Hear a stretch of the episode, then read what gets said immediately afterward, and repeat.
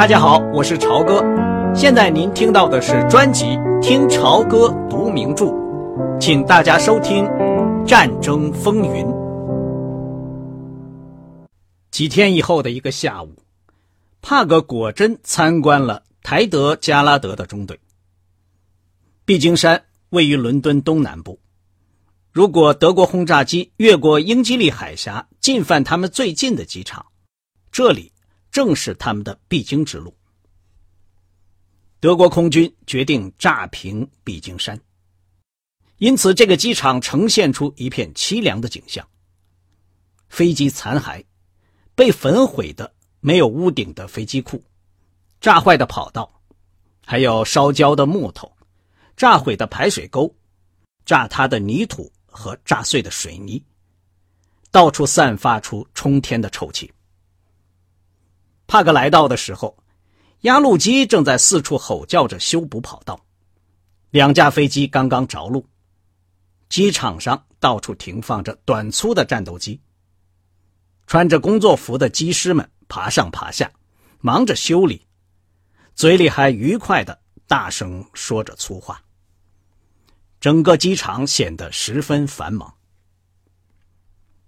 加拉德脸色很憔悴。但比起在萨沃伊餐厅时候高兴多了。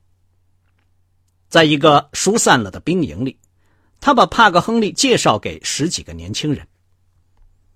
他们一个个眼窝深陷，头发蓬乱，穿着满是皱褶的军服，露出羊毛边的皮靴和黄色的救生衣，懒洋洋的躺在椅子里或者铁架床上。有的光着头，有的把窄小的蓝军帽。扣在一只眼睛上。这位身穿军便服的美国海军上校的到来，使他们的谈话突然停止了。在一阵难堪的沉默中，只听见收音机里播送的爵士乐。随后，一个看来像从来没有刮过脸的、面孔红红的飞行员走过来，他递给帕格一杯浓茶，并且用友好的口吻。攻击海军的无用。他说：“他飞过英吉利海峡的时候，曾经被一艘英国驱逐舰击落，因此他可能对海军有点成见。”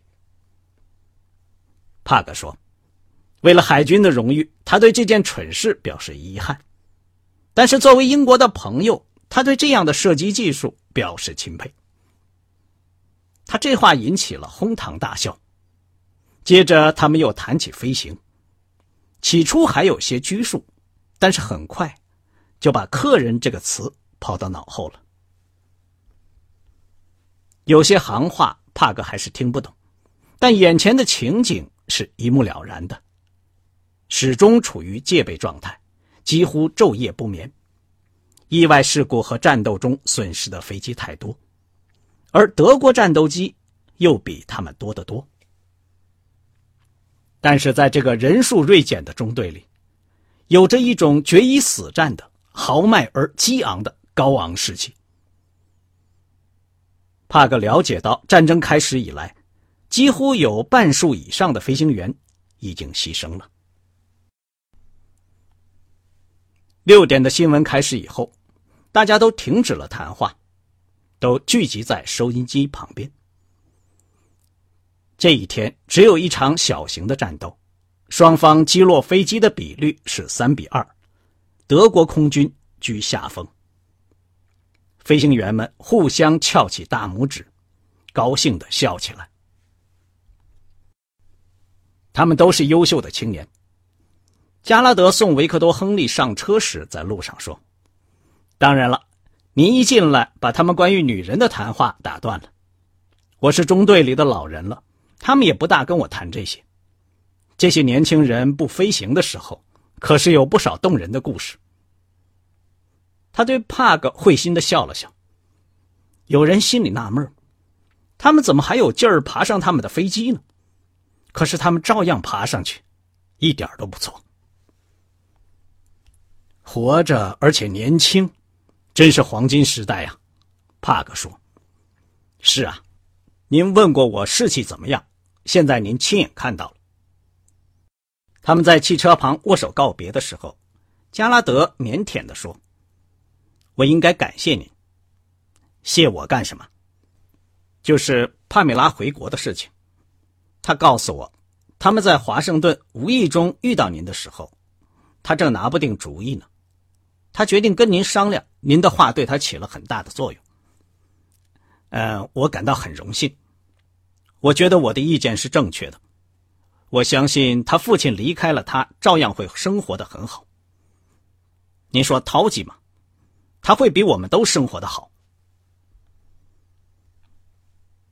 不太顺利，提莱特少将说。他开着汽车从马堡门前许多甲虫一样的湿漉漉的灰色出租汽车中穿过去。天气变得多雨多雾了。暗灰色的浓雾笼罩着闷热而潮湿、毫无战争气氛的伦敦。人行道上，人们撑着伞，熙来攘往。红色双层公共汽车和警察的胶皮雨衣都在雨中闪闪发光。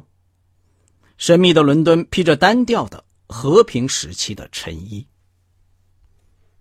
毕竟山的士气真不坏呀，帕格说：“是吗？您去过了。”士气是毫无问题的，数字却很糟糕。也许小胖子格林也缺少战斗机飞行员了，我们很缺少，这是肯定的。我们实在缺的太多了。我们不知道山那边的情况，我们只是坚持着，寄希望于未来。他们继续开车前进，雨渐渐的停了。不多一会儿，柔和的阳光。照到一排排望不到头的清一色的潮湿而肮脏的红房子上，也射进了车里。提莱特说：“我们气象学家的工作非常出色，他们说雨不会下很久。德国佬今天可能会来。说也奇怪，英国碰到了百年不遇的好夏天，偏偏又赶上德国佬来空袭。”天晴是好事还是坏事？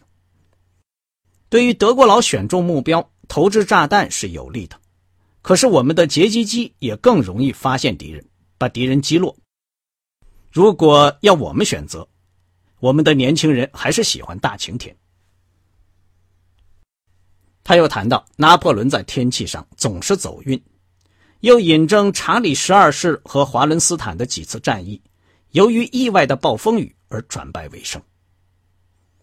帕格很欣赏提莱特的博学多才，在这方面他是毫无招架之功的，也想不出有谁还能胜过他。看来提莱特对历史上的每次战役都很有研究。泽克西斯一世或者凯撒大帝战略上的失策惹他生气，就像赫尔曼·戈林惹他生气一样。一小时后，他们的车开到一个小城镇，汽车沿着一条污水运河驶去，然后驶进了一片满是油烟的楼房，周围围着高高的铁丝网。门口的一个士兵向他们敬了个礼，放他们进去了。帕格问：“这是什么地方？”乌克斯桥。您不是想看看第十一战斗机大队作战指挥所吗？提莱特说：“啊，是的，不错。三个星期以来，提莱特从来没有提到他提出的那个要求，维克多·亨利也没有再提起过。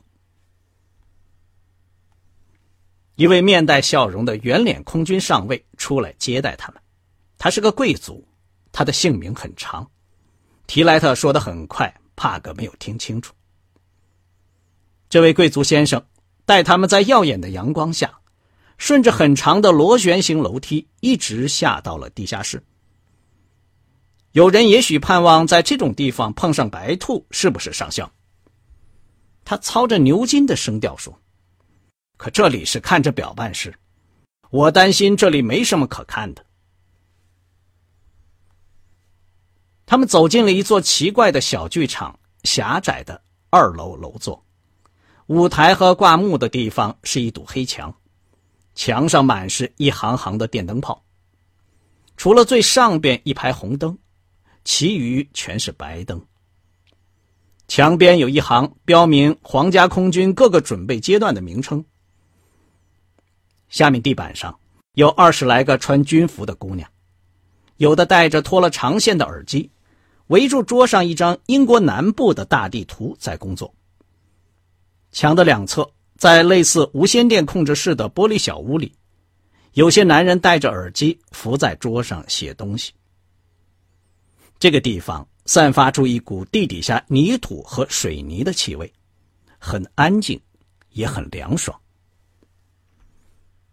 伯纳沃克，你的美国客人到了，提莱特说。坐在中间的金发军官转过身来，露出微笑。啊，您来了，听说您要来，我们都高兴极了。来，坐在我旁边好吗？帕格过去和他们握握手。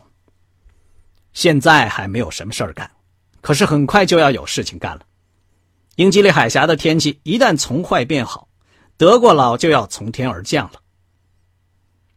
伯纳沃克用一只手擦了擦他那瘦削的粉红色的下巴，调皮的朝帕格看了一眼。我说：“您搜罗来的那些飞机可派上大用场了。”他们在空战中派不了什么用场，帕格说。这些飞机用于巡逻特别好，我们可以对来犯的舰队予以迎头痛击。你知道，飞行员很喜欢他们。伯南沃克注视着他的眼睛。瞧这儿，您能在两天之内生产这批飞机吗？帕格只是咧嘴一笑。伯纳沃克摇摇头，摸了摸他的头发。我当时真想主动向您提供帮助，可是您给我的印象好像您一个人完全对付得了，那样我们反倒成了大傻瓜了。啊，有一个我们共同认识的朋友来了，大热天在华盛顿的招待会上头一次见到您时，您不是跟塔斯波利妇女在一起吗？帕米拉走进来，换另一个姑娘的班。他抬起头望了望，向维克多微微一笑，就开始工作，再也不朝他看了。看起来一目了然，是吧？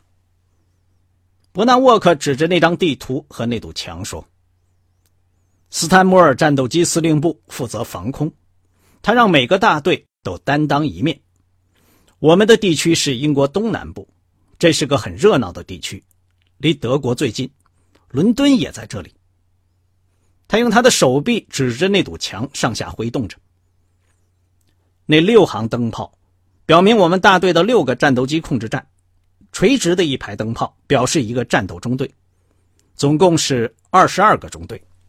理论上，我们指挥五百名以上的战斗机驾驶员。伯纳沃克抿了抿嘴唇，当然那是在理论上。目前，我们正从其他大队借用飞行员。就是这样，我们还缺很多。不过，他朝那堵黑墙的墙角指了指，墙角的白灯泡亮了，组成了一排锯齿形。墙上的灯从下往上亮，就表示进入战斗准备，跟着就是起飞，发现敌人，最后当然是双方交火。那是一排红灯泡。我们六个分站跟我们和飞行员们说话。我们在这里把全部情况汇总在一起。当空战激烈时，空军少将会来亲自指挥。啊，对了，关在左边玻璃房里面的那些可怜的人是收集从地面观察站发来的情报的，右边的人收集来自防空站的情报。因此，有关德机在我们领空的消息很快就从这里反映出来。在这里。帕格并不像在凡特诺时那样吃惊了，他已经知道有这种系统存在，可是现在仔细一观察，一种敬畏之心油然而生。先生，照您说来，不是要有几十万英里长的电缆吗？成千上万根电线杆，林立的设备，这些都是什么时候装备好的？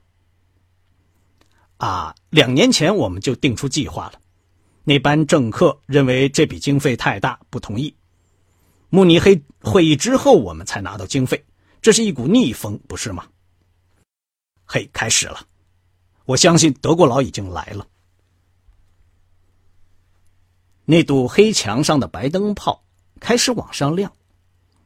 坐在伯纳沃克旁边的青年贵族把电话机递给他。伯纳沃克即刻用皇家空军的暗语讲话。他的目光从墙上移到放地图的桌上，然后他把电话机送回原处。不错，凡特诺雷达站现在报告说，敌人已经开始进攻了，还有些正在准备进攻。其中两起是四十家以上，一起是六十家以上。站在旁边的提莱特说：“格林真是头蠢驴，他怎么不捣毁我们的雷达站？这肯定是他的一个历史性的错误。”啊，他尝试过，伯纳沃克说：“可是要做到并不那么容易，除非他们击中铁塔，把它炸得粉碎，不然的话。”它就像一株棕榈树，暴风雨过后依旧挺立起来。那么，它就应该不断的来炸。白灯泡不断的在板上往上亮，作战指挥所即刻呈现出一片繁忙的景象。但是没有人露出惊慌的神色，说话的声音也很低。这个时候，空军少将来了。他很瘦，显得很严肃，留着稀疏的小胡子，看上去跟提莱特将军很像兄弟俩。他走进来以后，起初没有注意到客人，后来才跟提莱特打招呼。他的脸上带着十分热情的笑容，这使他看起来和蔼可亲。毕金山控制站的红灯首先亮了。维克多·亨利看见帕米拉抬头。朝这些灯光看了一眼，然后又和别的姑娘们忙于摆弄箭头和号码盘。桌面上立刻清晰的显示出四队飞机正沿着不同的路线向英国南部进袭。地上接电话的人们很低的，叽叽喳喳的报告声混成一片。现在没有人聊天了，亨利坐在那里。眼看着红灯一个个亮起来，他就像看球赛一样的被吸引住了。在大约二十分钟内，木板上半数中队的红灯都亮了。差不多了，伯纳沃克不再发出紧急命令，信口说了一句：“我们几乎出动了两百架飞机，这批飞机下来加油、补充弹药的时候，另有一批在旁边做掩护。”那么，你们木板上的红灯有全亮的时候吗？伯纳沃克抿了抿嘴唇。有，那是由不得你选择的。目前，我们的后备力量已经快用完了。帕格在竭力想象，在那遥远的蔚蓝色的天空，现在正有多少飞机在云层里窜来窜去。这场飞机的搏斗。造成多少像年轻的华伦和拜伦那样的德国和英国青年的死亡？帕米拉那位冷静的橙汁爱好者，矮矮胖胖的演员，这个时候也穿着黄色救生衣，以每小时几百英里的速度在空中飞翔。同时，他还要注意飞机的反射镜里有没有白色的方形机头出现，或者像冲过来的漆有黑十字的敌机射击。毕金山的两个灯泡朝上亮，变成白色，返回基地。从德国飞机起飞开始，战斗很少超过一小时的。伯纳沃克说：“他们很快就没油了，非回去不可。他们就像精疲力竭的蝙蝠，时常掉下海去。”弗洛们说：“德国空军给英吉利海峡取了一个不太雅的名称，就相当于你们美国人的。”粪沟。几分钟以后，红灯一个个熄灭了。空军少将离开了。下边的姑娘们把桌上的标志全都拿掉了。伯纳沃克爵士接了电话，听取汇报。他用两只瘦骨嶙峋的、毛茸茸的手，拼命擦了擦自己的脸，又转向了帕克。他的两眼布满了红丝。您愿意跟帕米拉·塔斯波里谈谈吗？当然了，情况怎么样？